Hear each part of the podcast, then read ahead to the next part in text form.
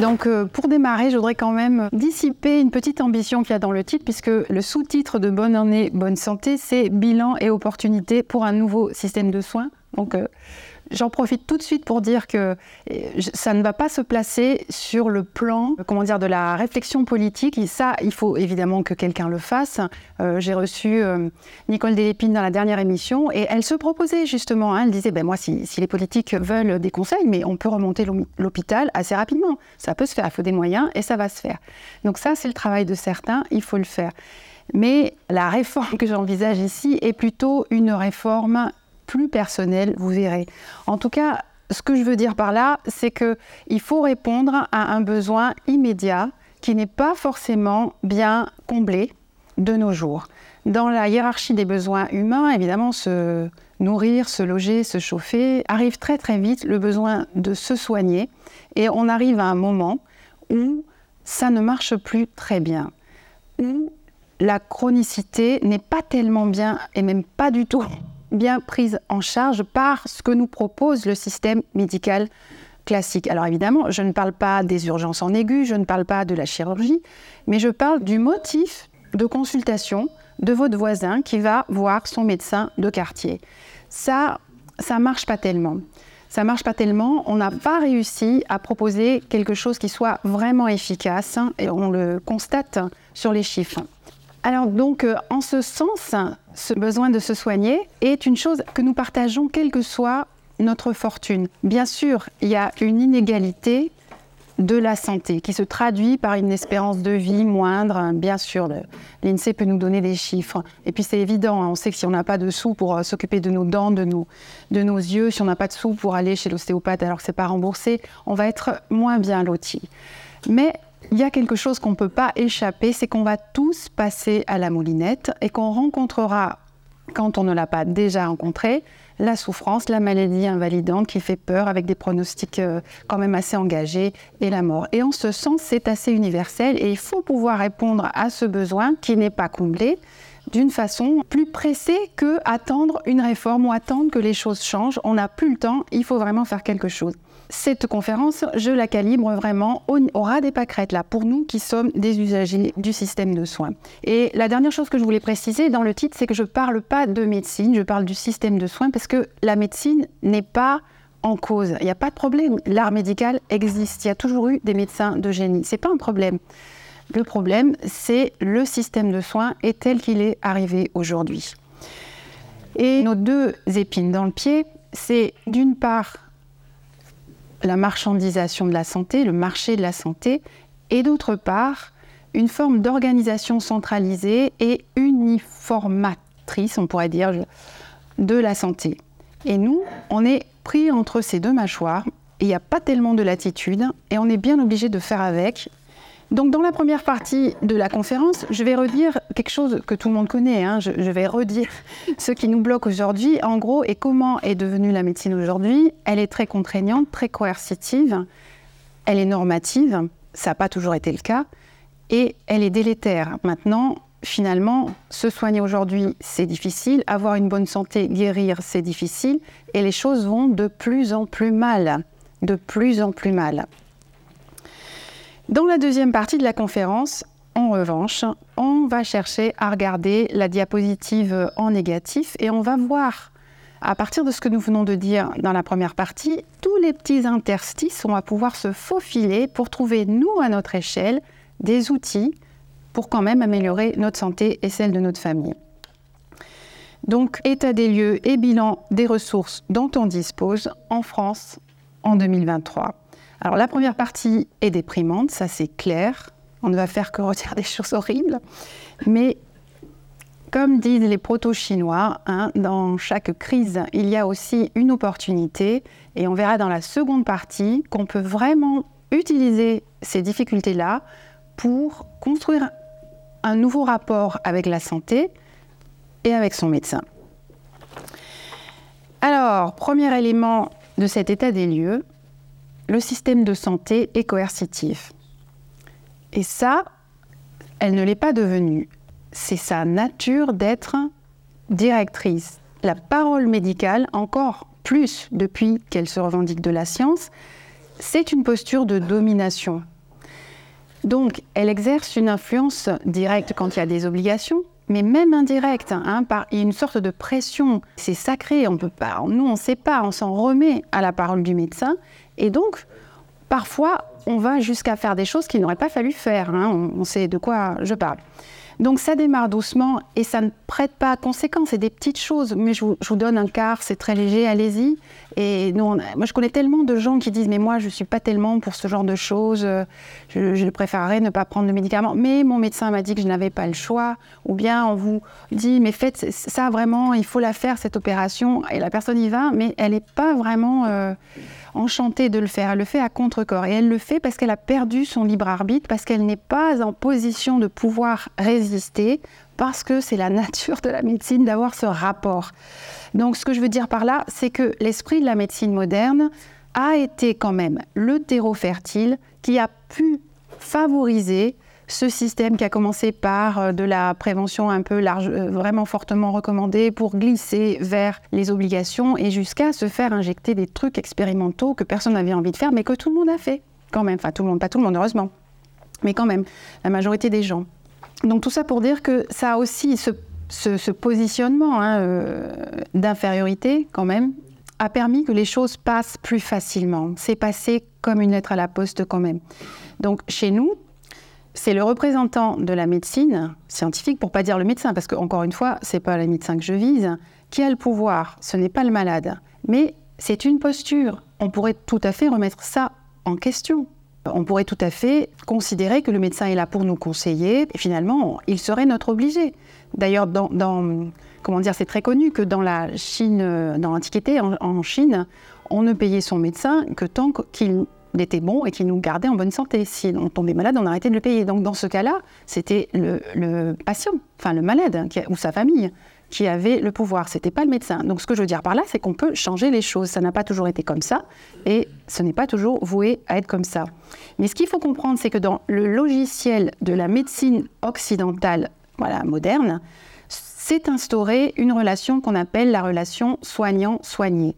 Et non seulement c'est une euh, relation hiérarchique, mais ça divise. C'est-à-dire qu'il y a le médecin qui est en blouse blanche au-dessus, qui sait qu'il a le savoir, et le malade en dessous qui est prié de pas trop la ramener. C'est pas toujours comme ça évidemment, mais quand même.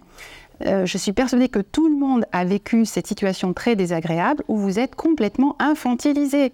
Hein, et même les médecins d'ailleurs, qui passent de l'autre côté de la barrière quand ils sont malades. J'ai un ami récemment là qui a fait plusieurs mois d'hôpital avec un pronostic quand même assez engagé. Et là, on se rend compte que les gens rentrent, sortent, vous disent pas ce qu'ils font, etc. On n'est quand même pas considéré à égalité. Hein. Donc ça, ça vient de cette relation soignée soignant-soigné qui n'est pas égalitaire. Et ce n'est pas une relation très positive. Euh, ça ne peut pas donner de bons résultats. Il va falloir qu'on change les choses. Donc euh, évidemment, je, continue de dire qu'il y a toujours des gens qui sont différents, très humains, chaleureux, qui sont à l'écoute, qui sont prêts à vous accompagner dans votre refus de soins et tout ça. Pas de problème, mais ils le sont par leur qualité propre. C'est parce qu'ils sont ouverts, c'est parce qu'ils sont comme ça. Mais ce n'est pas leur formation qui les y a poussés. Au contraire, leur formation, c'est pas ça que ça distille, c'est le contraire. Donc, ce qui veut dire qu'il faut un certain courage pour hausser la voix, pour s'opposer, et ça facilite tous les passages en force. Et donc, ça a favorisé ce qu'on a connu. Et un autre aspect à souligner, c'est que si la médecine est autoritaire, elle est également très hiérarchisée. Et donc, cette, euh, cette espèce de pouvoir de l'un sur l'autre se vit partout. C'est-à-dire que le médecin est au-dessus de l'infirmière, elle le lui fait sentir. Le médecin généraliste est en dessous du médecin spécialiste. Euh, voilà, l'interne, il se devant le grand patron, etc. Donc, on est habitué à ça. On est habitué et euh, tout le monde le vit au quotidien. Et plus on est haut dans la hiérarchie, évidemment, moins on a de contraintes, mais plus on descend, plus on va se ramasser la totalité des, contraintes. Mais en tout cas, c'est un système où tout le monde peut faire son petit chef s'il le veut. C'est-à-dire que l'infirmière scolaire, elle peut tout à fait faire du zèle et embêter des parents qui, parce qu'ils sont en retard sur des rappels euh, de l'enfant qui est scolarisé. Pas de problème, c'est normal. On fait ça. Et ce que la crise du Covid a révélé aussi, aux yeux de tous, c'est que la tête de la pyramide ne s'arrête pas au mandarin, elle ne s'arrête pas euh, au ministre de la Santé. La tête de la pyramide est mondialiste. Et ça, on l'avait pas, enfin peut-être qu'on le savait, mais on n'avait pas pris la mesure vraiment. Donc tout en haut, il y a notre poignée de bienfaiteurs de l'humanité, et tout en bas, il y a nous. Voilà. Et euh, il va falloir qu'on trouve euh, comment sortir de ça. Entre les deux, je vais juste donner trois exemples. Il y a les médecins qui vivent aussi une contrainte, les établissements de soins qui ne sont plus libres, et les nations. Et c'est ça qui, qui nous attend là dans les mois qui viennent et qui va être quand même très dangereux pour nous. Donc le médecin a perdu la liberté de prescrire. Quand on parle avec des médecins retraités, euh, voilà, il y a moins de 100 ans, on pouvait faire tout ce qu'on voulait si c'était dans l'intérêt du patient. on était maître de ce qu'on faisait. Alors ça, ce n'est plus qu'un lointain souvenir. Aujourd'hui, il est vraiment contrôlé dans sa manière de soigner. Traduction, c'est quelqu'un d'autre au-dessus de lui qui décide de la bonne manière. Donc, c'est les guidelines, les, voilà, les, etc., toute, la médecine de la preuve euh, qui dicte ce qu'on doit faire. Donc, ce qui compte finalement dans ce système-là, c'est pas de guérir son patient, c'est de reproduire ce qui a marché le plus au niveau statistique. Bon, évidemment, avec des biais énormes, mais ça, c'est une autre histoire. Ou ce qui a été décidé en consensus euh, dans des colloques euh, financés par Big Pharma. C'est à ça qu'il faut obéir maintenant. Donc, en clair, cela signifie que c'est la fin de la possibilité d'exercer un art médical et c'est la fin de la clinique. Mais Là encore, on a passé un cap avec le Covid puisqu'on est allé jusqu'à l'interdiction de soins. Et ça, c'est pas passé. Heureusement que c'est pas passé. Et il y a quand même des gens qui se sont levés pour faire ça, pour euh, contrer cela. Et donc, c'était, c'est quand même le comble. Le médecin qui s'est fadé de longues études, c'est quand même des sacrifices qui se voient refuser ce pourquoi il existe. C'est quand même délirant. Et je pense qu'on ne va pas s'arrêter là, puisque de plus en plus, on va demander aux médecins d'exercer de pratiquer des choses qu'il sait être néfastes pour son patient. pourquoi? Eh ben Parce que c'est le règlement. Donc euh, le médecin n'échappe pas à cette contrainte. Mais les établissements de soins également. Alors, ce qui était valable à l'échelle des, euh, des, médecins se reproduit pour les établissements. Et je vais donc reparler, je vais reprendre comme exemple Nicole Delépine, puisque jusqu'à 2015-2016, euh, avant qu'elle euh, partent à la retraite, elle s'occupait euh, de l'hôpital de Garches et de l'hospitalisation d'enfants cancéreux. Et donc, euh, elle, elle témoigne de ça, c'est-à-dire qu'à partir d'un certain temps, on a décidé que les enfants allaient aller en première intention à Villejuif ou à l'Institut Curie dans des essais thérapeutiques. En première intention alors qu'elle maîtrisait parfaitement une technique qui existait, qui était peut-être un peu rare, mais c'était une technique euh, d'un oncologue américain qui s'appelle le professeur Rosen, qui utilisait bon, des doses euh, assez toxiques, mais qu'il fallait adapter sans arrêt. Donc il y avait comme un savoir-faire et surtout on avait énormément de recul et elle pouvait quand même euh, s'enorgueillir d'avoir des rémissions avec un taux de rémission à 5 ans assez important. Mais ça n'a pas suffi ça n'a pas suffi, donc on a normalisé. Donc un truc où il faut une petite spécialité, et finalement il faut savoir le faire, etc., eh ben, on l'a écarté pour le mettre dans des protocoles euh, expérimentaux et où il n'y a, pas besoin de savoir-faire. C'est pareil pour tout le monde. Donc euh, c'est pareil, on a vécu la même chose. Donc c'est pour ça que le mandarina souvent euh, a été critiqué, etc.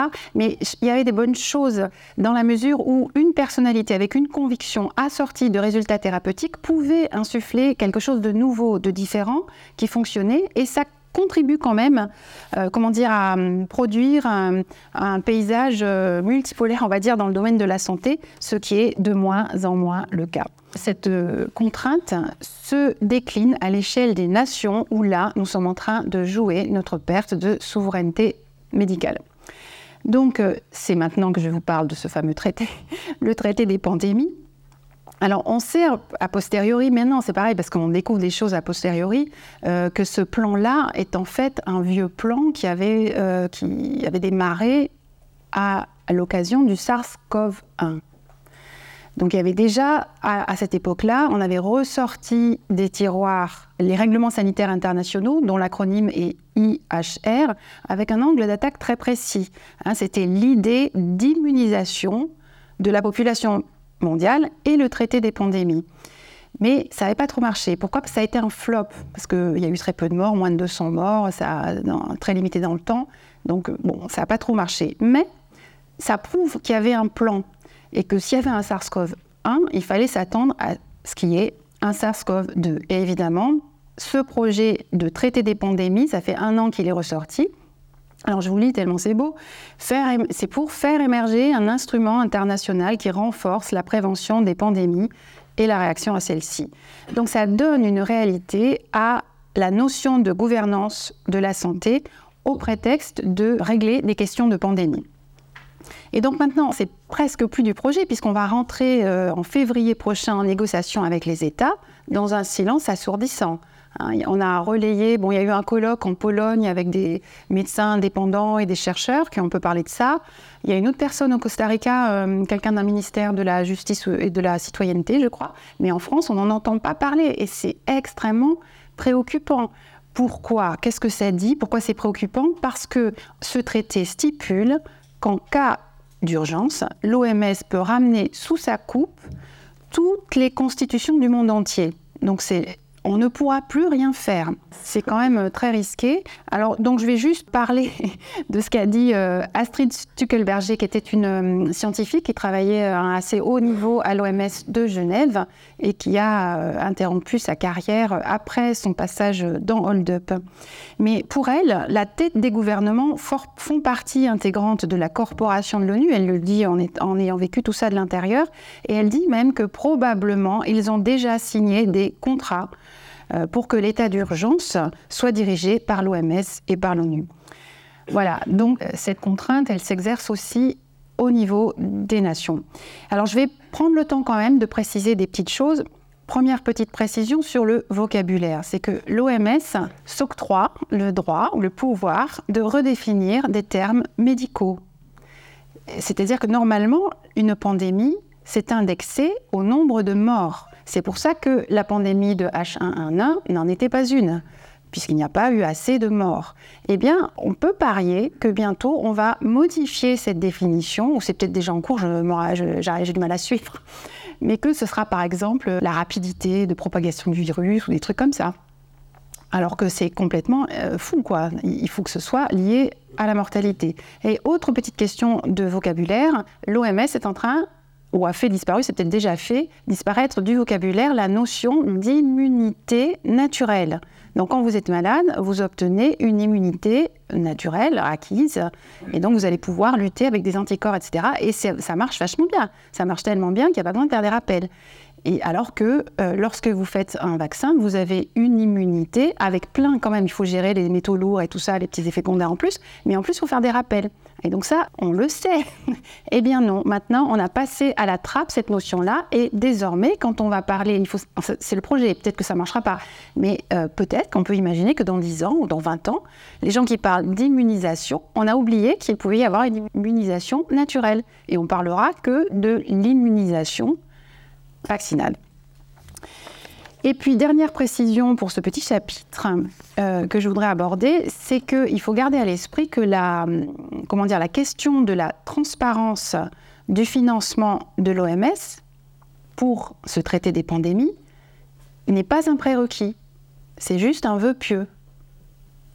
Donc, on peut quand même inférer avec assez de facilité qu'on connaît déjà les financeurs qui auront euh, le pouvoir de décider ce qu'ils veulent. Ça va être la Gavi, Alliance pour l'immunisation et tout ça. Quoi. Voilà, donc ça c'est pour la coercition euh, au niveau des nations. Conclusion de cette première partie du bilan, parce qu'il y a un autre bilan à faire, c'est qu'il y a une contrainte à tous les étages et la mise en place progressive d'une hiérarchie tyrannique, mondialiste de la santé. Alors, deuxième élément du bilan, eh bien, euh, le système de soins est normatif. Et ça, contrairement à tout à l'heure, c'est pas dans ses gènes. La médecine n'est pas comme ça. Il y a des facteurs qui ont fait qu'elle l'est devenue, mais elle ne l'a pas toujours été. Donc cette uniformisation du discours et des pratiques est venue postérieurement et on pourrait dire que c'est proportionnellement, on pourrait dire à, l'indice de pénétration de Big Pharma en gros. Hein.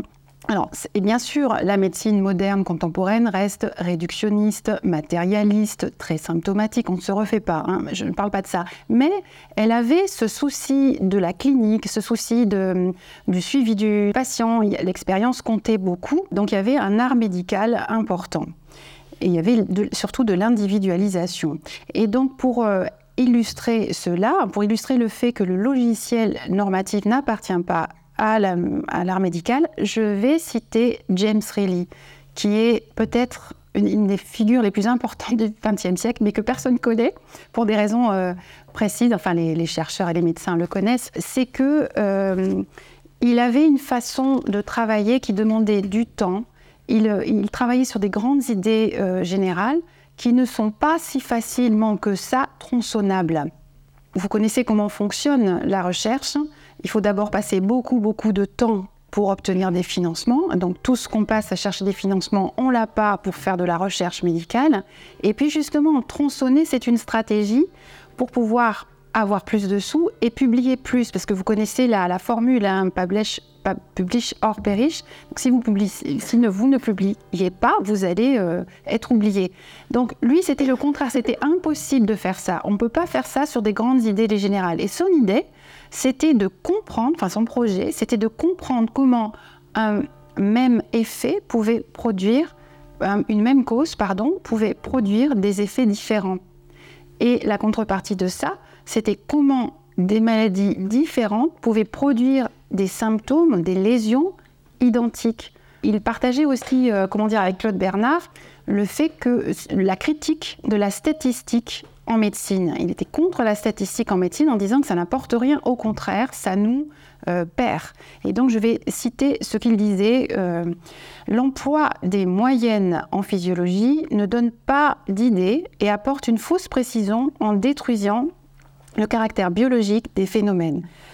Ça veut dire que s'il y a transformation d'un caractère biologique vivant en mesure froide, ça ne marchera pas, c'est pas intéressant. Pour lui, c'est sans signification, ça masque des faits, ça masque des inconnus. Donc, euh, ce sont, au contraire, ce sont les cas marginaux, ceux qui justement ne rentrent pas dans les cases, qui sont les plus intéressants parce qu'ils sont porteurs d'énigmes et que c'est à partir de ces énigmes que l'on va pouvoir résoudre que se feront les nouveaux progrès. Donc, vous voyez que c'est complètement différent de ce qui se fait maintenant et que ça appartient quand même à la médecine occidentale moderne. Donc, ce que je veux dire par là, c'est que la résolution d'un problème clinique et la décision thérapeutique dépendaient d'une expérience clinique. Hein, il, y avait, des approches propres à certaines universités. Ce n'était pas autant qu'au Moyen Âge où l'étudiant pouvait faire le tour de, de l'Europe pour voir comment on soignait ailleurs, mais quand même, ça participait à un paysage euh, où vous aviez une offre différente. Il y avait des faces, on pourrait dire qu'il y avait des tournements, comme on dit en cuisine, il y avait des tour, tournements de certains professeurs de certaines universités. Et pourquoi la médecine a-t-elle fait cette sortie de route? Eh bien, c'est à cause de Big Pharma, bien sûr, puisque c'est très intéressant de pouvoir rentrer dans les cases. Hein, c'est on vous a donné le meilleur traitement scientifique prouvé, donc si vous ne guérissez pas, eh ben c'est de votre faute, c'est pas possible, c'est le meilleur. Donc le plan cancer dont j'ai parlé, enfin dont j'ai pas parlé, mais par exemple, ça a été une machine à normaliser les malades et les médecins en même temps. Hein. Donc on en avait déjà parlé un petit peu. Et quel est le sens de tout cela? C'est pour passer d'un soin individualisé à un soin collectif absolu, qui ne demande pas de connaissances particulières, de, savoir, euh, voilà, de possibilités. Donc ce qui fait qu'aujourd'hui, prendre plusieurs avis ne sert à rien. Vous aurez exactement, exactement les mêmes réponses. On a perdu quelque chose.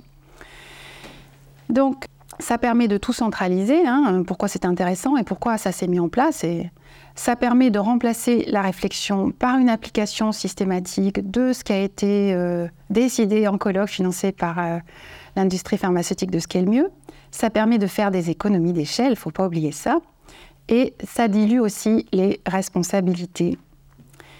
Euh, bon, quand même, on peut faire cette petite parenthèse que sur le plan euh, de la conscience et de l'éthique, lorsque vous diluez la responsabilité, ça peut donner, comment dire, des petits drames comme on a vécu avec le ribotril dans les maisons de retraite. Hein. Parce que ce qui est de l'ordre du colloque singulier, hein, hein, de, la relation qui unit un médecin à son malade qui souffre, qui est en stade terminal et qui fait une demande, voilà, c'est une transgression consciente qui a du sens. Si c'est juste une loi, vous appuyez sur un bouton, c'est fini. Vous injectez, vous préparez la seringue et en cas de détresse respiratoire, on y va. Donc euh, c'est ça, c'est à ça que ça nous mène. Ça va, je pense, il risque d'y avoir des, choses de, ce type-là de plus en plus. Voilà, donc on a, à cause de tout ça, on a réussi à faire tout rentrer dans des cases bien rangées sur des étagères, dans des bocaux étiquetés. Et l'évolution de la médecine est devenue ainsi ça pose beaucoup de problèmes, mais il faut en faire le constat. Et donc, je vais vous donner trois preuves sociétales de cette évolution très négative de la médecine. La première preuve, c'est qu'il est possible de se faire passer pour un médecin, si on ne l'est pas. C'est arrivé, c'est possible. Vous ne pouvez pas vous faire passer pour un plombier si vous devez faire une soudure pour euh, corriger euh, euh, une fuite. C'est pas possible. Vous pouvez pas non plus faire une intraveineuse si vous n'avez pas le faire vous savez le faire ou vous ne savez pas le faire. Par contre, pour ce qui est de la médecine généraliste de proximité, eh bien, dans la mesure où on sait que euh, le temps de consultation, c'est une courbe de Gauss qui va de 5 à 25 minutes, 10-12 minutes, ça passe, mais à l'aise. Donc il faut que vous teniez 10-12 minutes. Ensuite, on sait qu'avec les MeToo, tout ça, euh, bon, etc., en réalité, dans les ordonnances, à 80%, on retrouve toujours les mêmes choses. Donc, vous connaissez, euh, il faut, il faut apprendre un petit peu les antirhumatismaux, les machins, un truc pour le diabète, euh, un, voilà, un hypolipémiant, euh, voilà, un antidouleur. Et c'est bon. Et donc, c'est même arrivé, je vous assure qu'il y a une personne qui s'est fait embaucher pendant le confinement en Seine-et-Loire, une jeune femme qui avait fait un faux diplôme, et elle a, dans un centre de santé en plus. Et elle a tenu cinq mois. Et en fait, personne ne l'a vu. Les, les, les, gens ne se sont pas plaints. C'est horrible à dire. Il n'y a aucun euh, malade qui est à dire, mais il y a un petit problème là. Non. Pourquoi elle s'est fait choper? Parce que l'ARS a reconnu son nom et qu'elle avait déjà fait le coup quelques années auparavant en se présentant comme une infirmière. Et donc, je suis prête à parier que si elle avait directement choisi médecine, de se faire passer pour un médecin, elle aurait tenu plus longtemps donc c'est un peu dérangeant tout ça. Alors une autre preuve sociétale, c'est qu'il existe des champions des émissions médicales. Donc, je ne sais pas si vous vous rappelez, il y avait une émission qui s'appelait Le Juste Prix. Il y avait des gens, c'était ah, délirant. Ils connaissaient tous les prix par cœur. Ils connaissaient tous les prix. C'était leur... Voilà. Et ben, il y a même des gens qui adorent ça et qui connaissent tous les traitements, toutes les, tous les noms, toutes les maladies, toutes les analyses qu'il faut faire. Et je vous assure qu'ils tiennent la conversation. Et à l'opposé de cela, malheureusement, il y a des gens qui sont dégoûtés et qui vous disent Mais de toute façon, je ne vais pas chez mon médecin. C'est pas la peine. Je sais ce qu'il va me dire et je sais ce qu'il va me donner. Je vais gagner du temps et de l'argent. Et ça, c'est vraiment dommage parce que des professionnels, on en a besoin. On a besoin de gens formés qui puissent répondre à des problèmes euh, de santé. Voilà, donc euh, maintenant, je vais, on va aller plus loin. On va euh, constater à quel point cette standardisation de la médecine a des conséquences fâcheuses à la fois pour les malades et à la fois pour les médecins. Alors pour les malades, à mon avis, enfin ce que je pense, c'est que c'est le, pire, c'est l'errance médicale, la dramatique errance médicale des cas qui sont justement un peu complexes, qui sont un peu entremêlés, on ne sait pas trop ce qu'il y a, il n'y a, pas de suivi dans le temps, on ne sait pas le faire, etc. Donc ces personnes voient chez, un chez, leur généraliste qui ne sait pas trop quoi faire, qui les envoie chez le spécialiste qui ne sait pas trop quoi faire non plus, parce qu'il a une vision vraiment arrêtée de la chose, très spécialisée. Il va essayer une molécule ou deux, ça ne marche pas, en même temps il se dégrade son, état, etc. Puis on va finir par lui dire, écoutez, c'est certainement psychologique. Non, j'exagère, mais ça, finit quand même très souvent, hein, quand même, avec des antidépresseurs. Hein. J'exagère, mais à peine, on, le sait, enfin on entend ça quand même. Euh, autour de nous. Donc ça, c'est dramatique. Et puis, euh, un autre effet secondaire, ça c'est pour les médecins, c'est que le médecin devient un maillon de plus en plus remplaçable. Et je pense que euh, il y a eu un temps béni. Sur le stand, là, vous pourrez vous procurer, si vous ne l'avez pas acheté, euh, le bouquin de Stas Mullins qui décrit bien ça, qui décrit combien on a eu besoin des médecins fin 19e, début 20e, pour qu'ils soient, comment dire, la, courroie de transmission entre l'industrie pharmaceutique naissante et le consommateur final. Il fallait bien écouler tous ces médicaments qu'on allait créer. Et donc le médecin a été important. Il a, eu le, il a été très choyé Hein, de temps en temps, jusqu'à il n'y a pas si longtemps que ça, enfin même encore peut-être maintenant, je n'en sais rien, mais il y avait toujours des scandales de corruption, hein, les, colloques aux Bahamas et tout ça. Euh, bon. Donc euh, les, travaux dans le cabinet qui étaient payés par le laboratoire, tout ça, ça a existé. Et ça, ça existera de moins en moins. Pourquoi? Parce que que se dit Big Pharma? Mais quelle est la valeur ajoutée pour moi de quelqu'un qui a fait 10 ans d'études? Et qui va trouver des choses à redire dans ce que je dis qu'il faut prescrire. Donc ce qu'on va faire, ce qui se fait déjà un petit peu, c'est que se prépare le fait que des gens moins formés, moins payés, qu'on va nous présenter comme des solutions pour nos déserts médicaux, vont prendre leur place. Mais ça, c'est sûr que vous n'allez pas être mieux soigné. Hein. Vous allez vous bouffer encore plus du protocole et encore plus de, médicaments. C'est ça qui va se passer. Donc malheureusement, tout ce savoir quand même qui a été appris, euh, qui a été intériorisé, eh bien, il est de moins en moins utile pour euh, l'industrie et donc la logique marchande est en train petit à petit de se passer des intermédiaires. C'est ce qui se passe. Mais il y a quand même encore quelque chose de pire, c'est que peut-être que la pire des conséquences, c'est que cette normalisation, c'est la, première étape d'un processus qui vise la digitalisation de la santé. Donc c'est déjà en cours. Je ne sais pas, je sais pas si c'était il y a un an ou un peu plus, mais on a fait toute ce petite manœuvre là sur Internet. On allait dans notre espace santé pour faire en sorte que, que le secret médical soit conservé et qu'on n'accepte pas le secret médical euh, partagé. Là. Vous vous rappelez ça Qu'il a fait?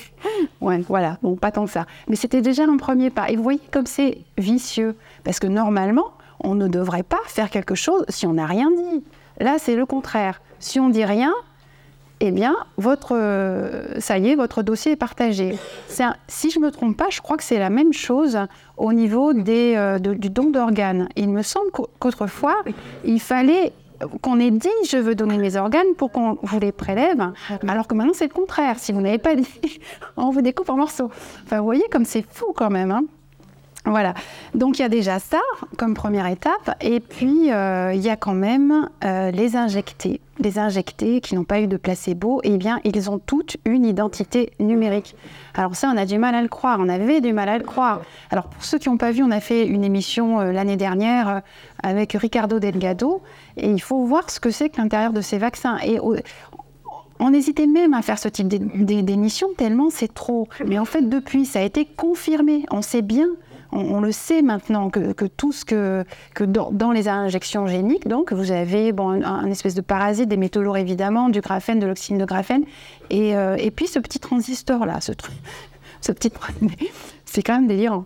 Il y, a, des choses aussi qui ne sont pas biologiques hein, et qui ça c'est constaté par dans les pompes funèbres. Hein, qu'il y a du, matériel qui n'est pas du sang, qui est un truc un peu synthétique. Euh, voilà. Et c'est surtout que maintenant, on, va, il y a une identité numérique, c'est-à-dire ça bip. Tous les trucs, au début, c'est pareil. On ne le croyait pas. Mais si. cette identité numérique, euh, apparemment, hein, si j'ai bien compris euh, les derniers trucs, ça demeure même, même une fois qu'on est mort. Ça bip encore. même enterré. C'est horrible. Donc voilà, cette digitalisation de la santé, c'est en cours. Ça, se fera grâce à la généralisation du QR code mais c'est toujours pour mieux vous suivre. Hein. Comme ça, on verra, on vous rappellera gentiment que euh, vous, avez, vous avez passé le délai, il faut faire un rappel. On pourra avoir les tests directs, les analyses et tout ça, ça va être super. Et peu à peu, notre quotidien va se remplir d'objets connectés, intelligents. Ça a commencé par les brosses à dents. Il y a déjà des, ça existe déjà. Je ne sais pas si c'est vendu, mais tous les protocoles sont faits. Ça la brosse à dents, euh, c'est très important, la santé des dents, c'est pas le problème. Mais on, pourra voir directement qu'est-ce qu'il y a comme bactéries, etc. Et ce qu'il a, ce qu'on a récolté comme euh, information, ça va aller directement dans le cabinet du dentiste.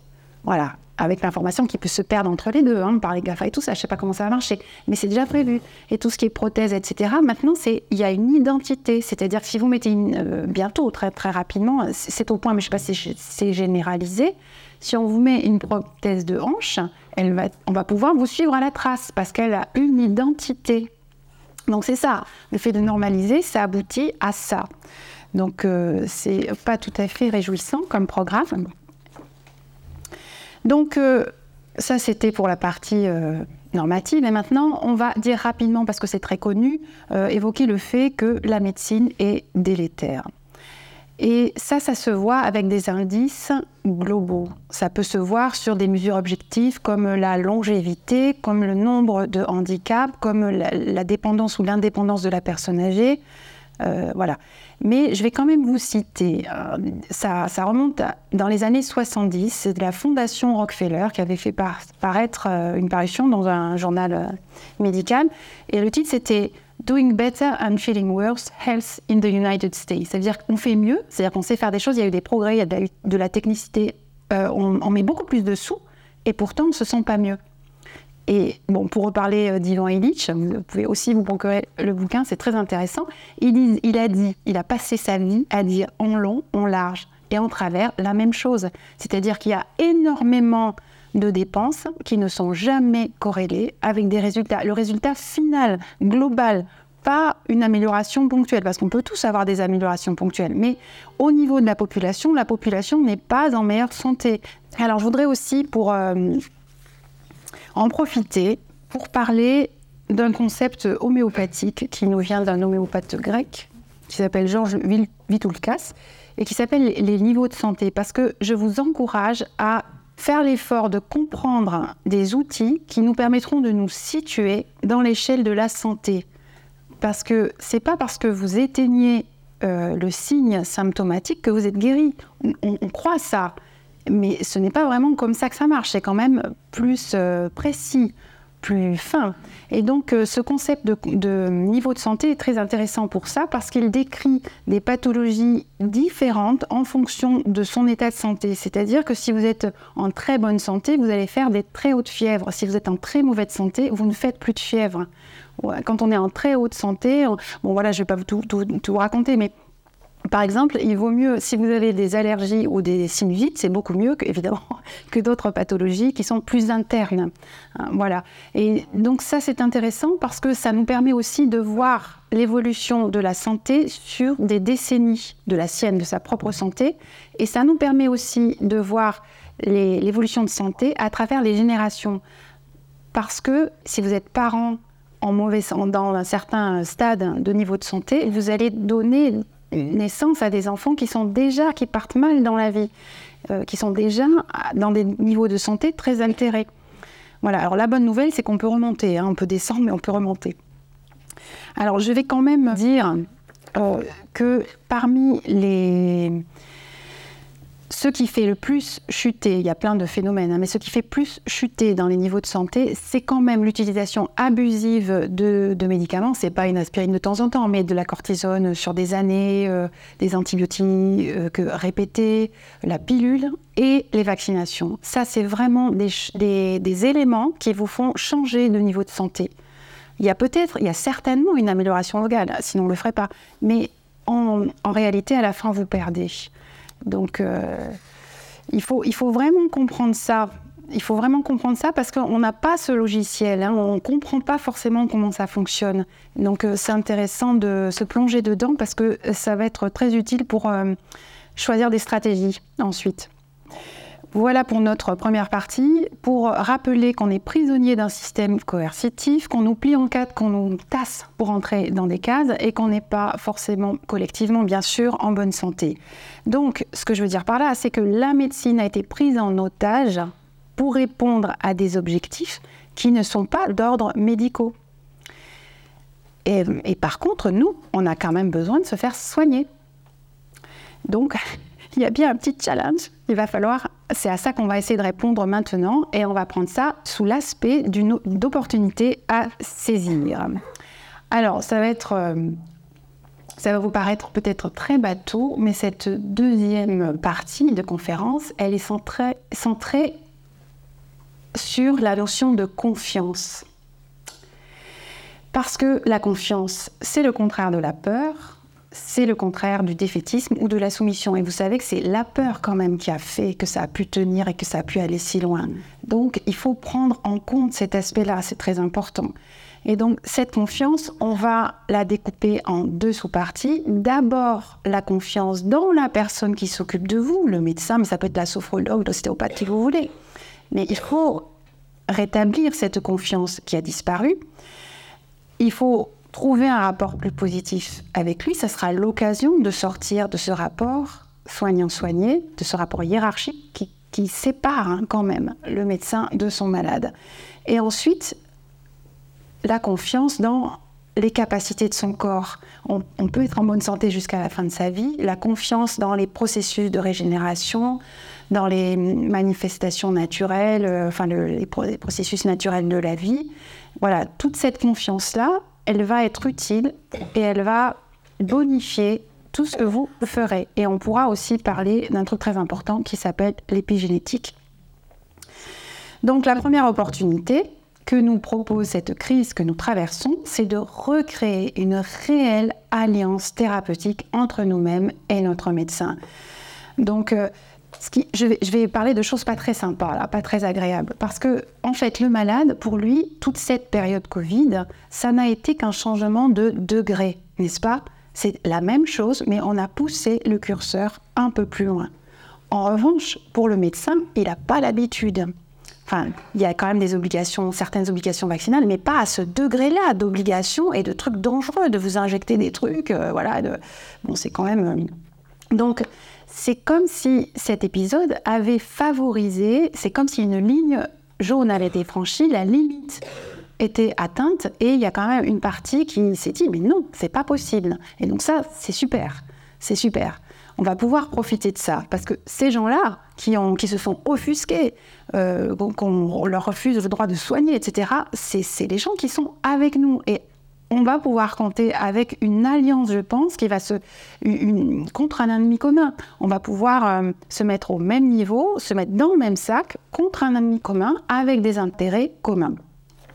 Et ce que je vais dire de pas très sympa, c'est que quand même, c'est un fait qui a été vécu et connu par tout le monde euh, et qui n'est pas très, très éthiquement parlant euh, bien, c'est que souvent, très souvent, un médecin fait subir à ses malades ce que lui se refuserait pour lui ou pour sa famille. J'ai été témoin toute ma vie de trucs comme ça. Ça peut être des petits trucs, hein. Et, mais pour pas parler de moi, je vais euh, me référer à une publication euh, scientifique qui s'appelait Violence in Modern Medicine. J'en ai déjà parlé dans des articles. Et donc, ce, donc c'est la violence, hein, la violence dans la médecine moderne. Et donc, ce, ce, texte décrit à quel point le patient, il est charcuté, piqué, euh, euh excavé, on fait des trucs, etc. On n'arrête pas de, avec des couteaux, c'est très bien écrit. C'est très, voilà. Effectivement, ça décrit tous les abus interventionnistes, techniciens, etc., de pratiques médicales modernes, euh, sans qu'aucune réflexion philosophique ou barrière éthique euh, n'ait été capable de freiner. Et on décrit effectivement que les médecins se gardent bien de faire la même chose pour eux. Donc ce que je veux dire, c'est pas un exemple parmi, enfin c'est pas un exemple de ma voisine de palier. Hein. ce sont des publications connues. Et donc euh, L'article est vraiment plein d'exemples sur la chimiothérapie, la chirurgie cardiaque, la gastroentérologie, etc. Et là, je vais vous donner juste un exemple.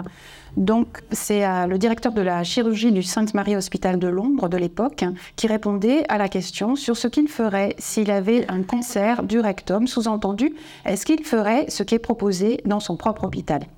Et la réponse rapportée par le British Medical Journal, ça a été la suivante, je cite, Je suis absolument certain et j'en suis sûr, et je suis sûr que cela provoquera la colère des chirurgiens colorectaux, mais peu m'importe que je n'aurai pas de résection avec colostomie, même si nous l'aurons, un anus abdominal permanent, potentiellement incontinent, est un affront difficile à supporter, de sorte que je m'étonne que nous et nos patients l'ayons supporté si longtemps. Cela en dit long sur l'indifférence sociale des uns et sur la force sociale des autres. Donc tout est dit.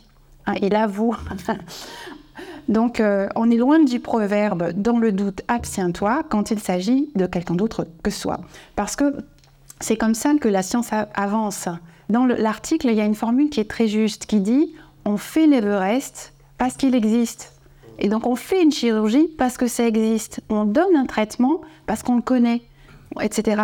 Et c'est pas parce que c'est forcément nécessaire. Mais vous voyez, donc il y a ce rapport aussi euh, euh, qui, qui, quand même faisait un fossé assez important entre ceux qui soignaient et ceux qui étaient soignés.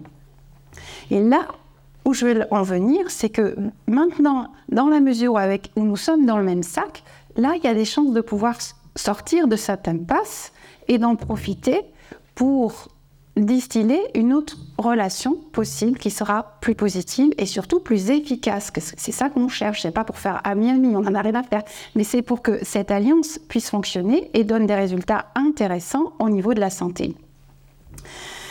Donc évidemment, euh, ce rapprochement, on pourra dire, il va falloir se reconnaître les uns les autres. Hein. Euh, ça ne marchera pas pour tout le monde. Il y en a, je pense qu'il y a des gens qui sont prisonniers du système médical, que ce soit des patients ou des médecins.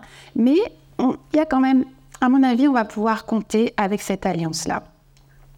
Donc c'est une réelle opportunité pour que médecins et usagers sortent de cette impersonnalité de la médecine. Et ce que je veux dire par là, euh, c'est qu'aujourd'hui, euh, bon, les gens vont voir les spécialistes tous les six mois, ils ne les connaissent pas, ça change de, sans arrêt, les équipes tournent, etc. Il n'y a pas de réelle connaissance. Il n'y en a plus. Et c'est ce qu'il va falloir retrouver. retrouver de, de, la, comment dire, un rapport durable dans le temps qui se construit entre un médecin particulier avec son euh, patient particulier. Et ce que je veux dire aussi, c'est que c'est pas vrai uniquement du côté ces exagérations de cette impersonnalité de la médecine, du côté des médecins, c'est valable aussi du côté des usagers, des malades, puisque il y a une forme de consumérisme aussi. Euh, il y a une espèce, de, on recherche les phases thérapie, puis si on va voir quelqu'un, on lui donne pas le temps parce qu'il faut du temps pour euh, se soigner, pour il faut quand même de la persévérance. Et puis il y a, il y a je, connais aussi beaucoup d'amis qui sont amère d'avoir tant donné, d'avoir donné du temps, de l'énergie et d'avoir si peu reçu aussi euh, de leurs patients. Euh, vous avez des gens qui ne viennent pas, qui ne préviennent pas, ça c'est pas respectueux non plus. Donc il va falloir qu'on trouve euh, à s'accorder les uns les autres dans une façon différente de, fonctionner. Et là, je vais vous citer une citation d'un ancien président de l'Ordre des médecins, le docteur Moore, c'était il y a très longtemps, comme quoi il y a quand même des choses très positives qui sortent hein, de l'ordre. Alors ça dit ça, la médecine, c'est une conscience qui rencontre une confiance. Et c'est ça qu'on n'a absolument plus. Hein, parce que on a les chocottes quand on va se faire soigner maintenant. On n'est pas sûr qu'ils vont faire des trucs bien pour nous. quoi. Le, tout sera fait pour mon bien, on n'est pas sûr. Donc comment voulez-vous donner votre conscience? C'est très difficile. Et comment voulez-vous qu'un médecin qui obéisse aux ordres soit en mesure d'exercer sa conscience? Ça pose un problème. Nous avons là un problème à résoudre. Voilà, donc un médecin ne peut parler de conscience que s'il est libre. En tout cas, les gens qui se sont déjà prononcés contre, qui ont fait des choix forts comme ça, ils sont de notre côté. Il faut, il faut les garder précieusement. Et ce que je veux dire par là, c'est que ce sont ces médecins-là qui ont les moyens de vous refuser si vous n'êtes pas euh, respectueux. Euh, dans les, chez les bons médecins, il y a des listes d'attente et si vous ne faites pas patte blanche, eh ben, vous rentrerez jamais. Donc, euh, vous voyez qu'il y a de... Il faut, il faut s'entendre. Donc en tout cas, c'est vraiment là l'occasion de sortir du piège de la relation soignant-soigné autoritaire. Et alors ce que je veux dire aussi, c'est que cette relation soignant-soigné, elle a pu fonctionner pendant un temps parce que c'était encadré par des principes éthiques clairs euh, et qui avait moins d'argent, donc plus de vocation. Et donc ça marchait quand même parce que c'était un peu, on pouvait honorer l'instituteur et on pouvait honorer le médecin. C'était pas forcément un problème. Mais de nos jours, c'est réellement un problème. Il faut qu'on change ça. Donc, euh, on va construire une relation plus égalitaire de co-responsabilité où le malade est partie prenante du traitement. Ça, c'est sa partie où il va devenir plus conscient. Donc partie, parce que s'il devient acteur, ça marchera toujours beaucoup mieux. Alors donc, je comme exemple, euh, enfin comme euh, illustration, je peux euh, redonner le titre de ce journal de santé naturelle, je ne sais plus si ça existe encore, qui s'appelait L'impatient. Et ça, c'était un clin d'œil au fait qu'effectivement, c'est beaucoup mieux si on reste pas patient et passif, mais que Impatient, ça voulait dire je vais être acteur, je vais moi aussi euh, réfléchir, euh, je vais participer à ma guérison, etc. Et donc ça, c'est chouette. Il faut garder ça, c'est nécessaire même.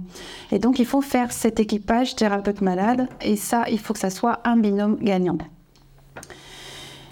Donc, euh, dans la nouvelle relation de co-responsabilité, la confiance concerne aussi le médecin. Donc la conscience concerne le malade et la confiance concerne aussi le médecin. Alors pourquoi la conscience pourquoi la confiance est aussi importante? Parce que le médecin, s'il ne croit pas, c'est pour ça qu'on fait des trucs en double aveugle, s'il ne croit pas à ce qu'il fait, ça ne marchera pas. Si c'est un truc euh, fait d'avance, là, euh, il n'a pas le choix, il fait ça parce que comment voulez-vous que ça marche? C'est pas possible. Il faut qu'il exerce sa conscience, sa réflexion, euh, sa, sa thérapeutique, sa, son expérimentation, etc., toute sa finesse clinique pour que ça marche. Et là, il aura confiance. Donc ces deux consciences doivent se bonifier l'une l'autre. Et donc on a vu que euh, la conscience concerne aussi le malade et c'est s'il est plus conscient de ce qu'il fait, il va peut-être mieux faire les conseils d'hygiène vitale qu'on va lui proposer il sera aussi beaucoup plus solide et beaucoup moins influençable. Hein. Et donc, il ne va pas avaler toutes ces salades, hein, ces changes de positionnement, qu'il est plus conscient des choses. Donc voilà, on a là une opportunité de vraiment redevenir auteur de sa vie, même dans l'épreuve de la maladie, auprès de quelqu'un qui est compétent et qui sait être lui également euh, au même niveau que nous, qu'il y a moins de différences hiérarchiques.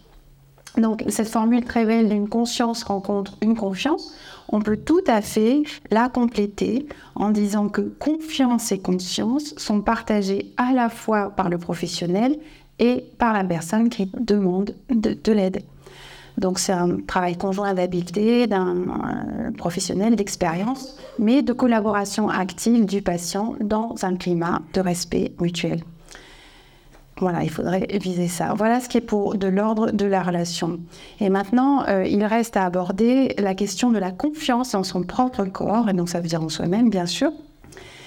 Et euh, c'est là qu'il faut comprendre que la santé c'est pas quelque chose d'objectif. La subjectivité en médecine est très importante. Il faut prendre en compte les ressorts psychologiques et notre affectivité parce que notre cerveau d'humain est configuré de telle sorte que nous avons des autoroutes neuronales hein, qui nous lancent, hein, parce que nous sommes faits d'habitudes, de culture, de traumatismes inscrits, etc., d'expériences. Et donc ça, ça grave euh, un certain rapport à la réalité dont nous sommes faits, et il va falloir en tenir compte. Et la, rédaction de combat parle tout le temps de bugs dans la matrice, n'est-ce pas? C'est quand il y a des autoconflits, quand il y a des choses contradictoires. Eh bien, la santé, c'est plein de bugs dans la matrice.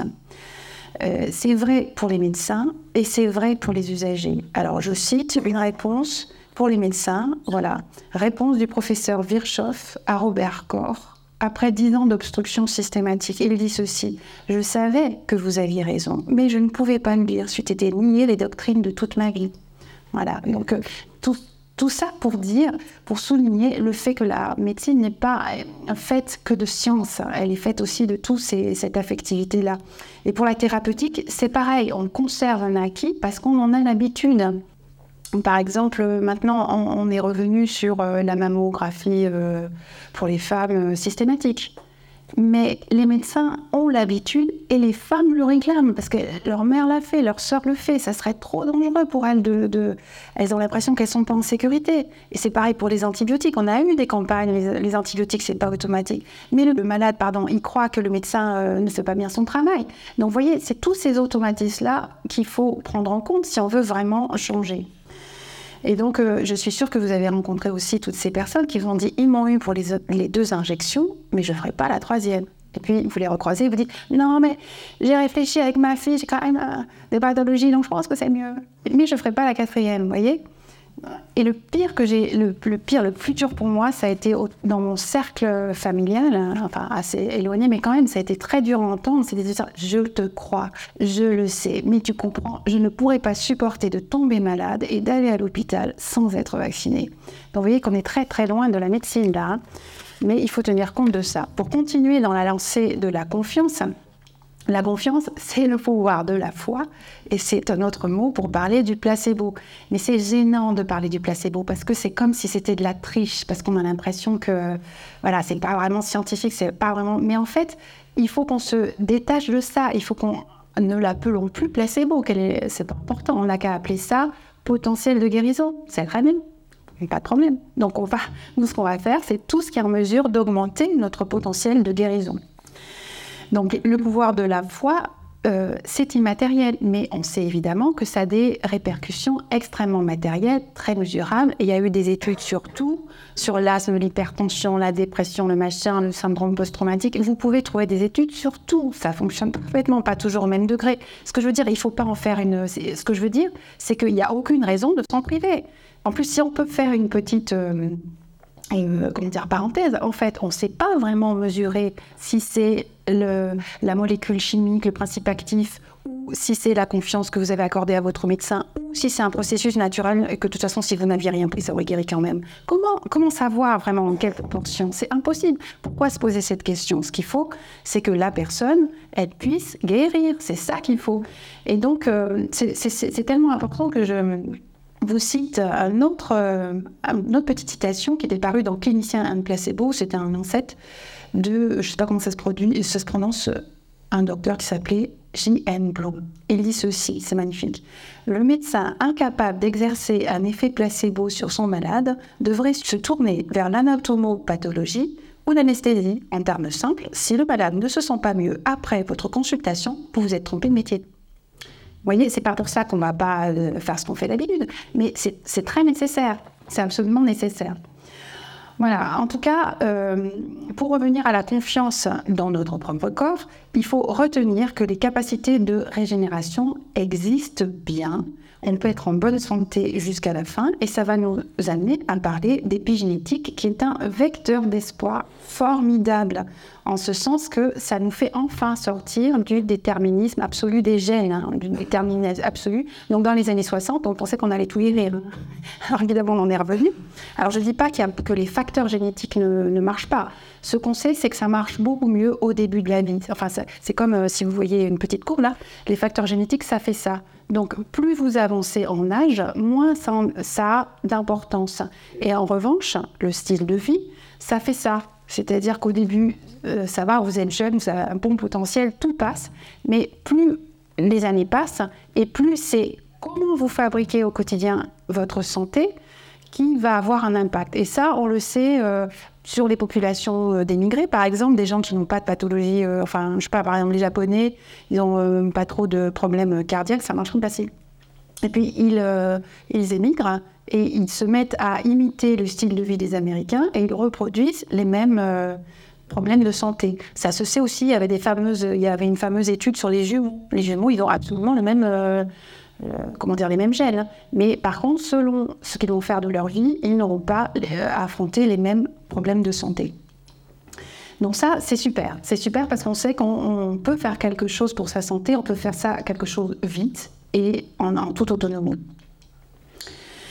Alors, donc, euh, sur quoi pour, justement, si on s'appuie sur la science de l'épigénétique, on va prendre trois moyens d'augmenter sa santé. Ça sera agir sur son environnement. C'est toutes les pollutions, les pollutions, tous les perturbateurs endocriniens, euh, l'air, etc. Sur le style de vie, qu'est-ce que vous mangez, qu'est-ce que vous buvez, est-ce que vous êtes sédentaire, est-ce que vous faites du sport, est-ce que vous avez des amis? Ou est-ce que vous êtes dans la solitude, est-ce que vous êtes surmené, est-ce que vous savez gérer votre stress? Tout ça, c'est le style de vie. Et puis, on prend cet aspect de subjectivité de la santé. Nous ne sommes pas des éprouvettes. Hein. Le malade, euh, c'est un être euh, vivant et pensant. Et donc, on sait qu'un pessimiste est plus malade qu'un optimiste. Et on sait qu'il développe plus d'effets secondaires lorsqu'il prend des médicaments. Tout ça, on le sait. On sait qu'il y a un concept en psychiatrie qui s'appelle la On sait que quelqu'un qui ne sait pas identifier ses émotions, qui ne sait pas les dire, il sera plus, il sera, comment dire, euh, plus malade, il va somatiser énormément plus. Donc, espérer change la chimie du cerveau. C'est une, euh, comment dire, une usine à, produire euh, des molécules et vous pouvez, on a aussi prouvé qu'on pouvait, qu'il y avait des substances euh, anxiolytiques, anti-inflammatoires, évidemment, les endorphines. Voilà, donc tout ça, c'est possible. Donc, ça nous fait de nombreuses portes d'entrée pour améliorer notre santé. Donc, il y a la part active qui est de votre ressort, ça va être l'hygiène vitale. Et euh, alors, je vais juste vous dire ce que disait Ivan Illich sur les cultures traditionnelles qui tirent leur fonction hygiénique précisément de leur capacité à soutenir chaque homme confronté à la douleur, à la maladie ou à la mort, en leur donnant un sens et en organisant leur prise en charge par lui-même ou par son entourage immédiat. Donc, même s'il n'y a pas d'hôpital, eh ben, la collectivité, par des pratiques d'hygiène vitale, peut soutenir une personne face à ces difficultés. Donc la collectivité, c'est aussi la famille, le cercle familial, etc. Et donc il y a un slogan naturopathique qui est pas mal pour ça, c'est la santé se fabrique. Et effectivement, en fonction de ce que vous ferez de votre journée, vous aurez soit fait de la santé, soit fait de la maladie. Et voilà, donc euh, il y a une blague aussi qu'on dit comme ça. Hein. Donc il y a une personne euh, rentre dans, dans le cabinet d'un médecin, il me dit Bon, alors voilà, moi maintenant, je voudrais être en mode santé, qu'est-ce qu'il faut que je fasse? Et le médecin me dit ben, Vous arrêtez de boire de l'alcool, vous arrêtez de fumer, vous arrêtez toute activité sexuelle, parce que c'est quand même extrêmement dangereux, vous arrêtez ceci, vous arrêtez cela. Et vous êtes sûr que je vais aller mieux? Oui, mais ça va vous paraître beaucoup plus loin. Donc voilà. bon, sachez qu'on peut faire de la santé ou on peut faire de la maladie, chacun fait ce qu'il veut, mais en tout cas, c'est possible d'en faire si vous voulez. Et puis, bon, ça, c'est ce qui est de votre ressort, mais vous pouvez pas tout faire tout seul, c'est pas possible. Il faut pas que vous pensiez que vous puissiez, parce que c'est un métier quand même, il faut pas oublier. Donc, il faut aller trouver de l'aide auprès de professionnels qui vous correspondent, compétents, et bien sûr, le mieux, ce serait qu'ils aient compris le fonctionnement vital et pour avoir une action réellement préventive. Et encore mieux, ce serait qu'ils soient capables de remonter dans les niveaux de santé. Voilà. Mais si vous cherchez, vous trouverez. Et le dernier conseil, alors j'ai oublié de parler pour, euh, ouais, je reviens un petit peu euh, par rapport à son hygiène vitale, je voulais euh, insister sur l'importance des rituels, des rituels de santé. Pourquoi? Parce que justement, ça se fait lentement, il faut que ça puisse sédimenter, et si vous n'en faites pas une habitude automatique, vous ne le ferez plus. Et ça, c'est la première raison pourquoi il faut essayer de chercher des rituels de santé. Et la deuxième raison, c'est parce que c'est un super placebo. Le geste en lui-même est curatif. C'est-à-dire qu'il y a des études qui ont montré, en prévenant la personne, en disant voilà, je vais te donner un comprimé, quand tu te sens pas bien, quand tu es anxieuse ou je sais pas quoi, ou quand tu as des migraines, tu le prends. Mais sache que c'est du placebo, mais ça va marcher. Et donc la personne sait que c'est du placebo, mais le fait de prendre, de d'ouvrir le tiroir, d'aller prendre les comprimés, de prendre un verre d'eau, de sentir que ça passe, ça marche. Ça, c'est, un, super placebo parce que c'est corporel, c'est comme une, mémoire corporelle. Voilà. Alors je voulais rajouter euh, ça, et puis parce qu'il faut que ça devienne euh, automatique, euh, sinon on, on abandonne comme tout le monde.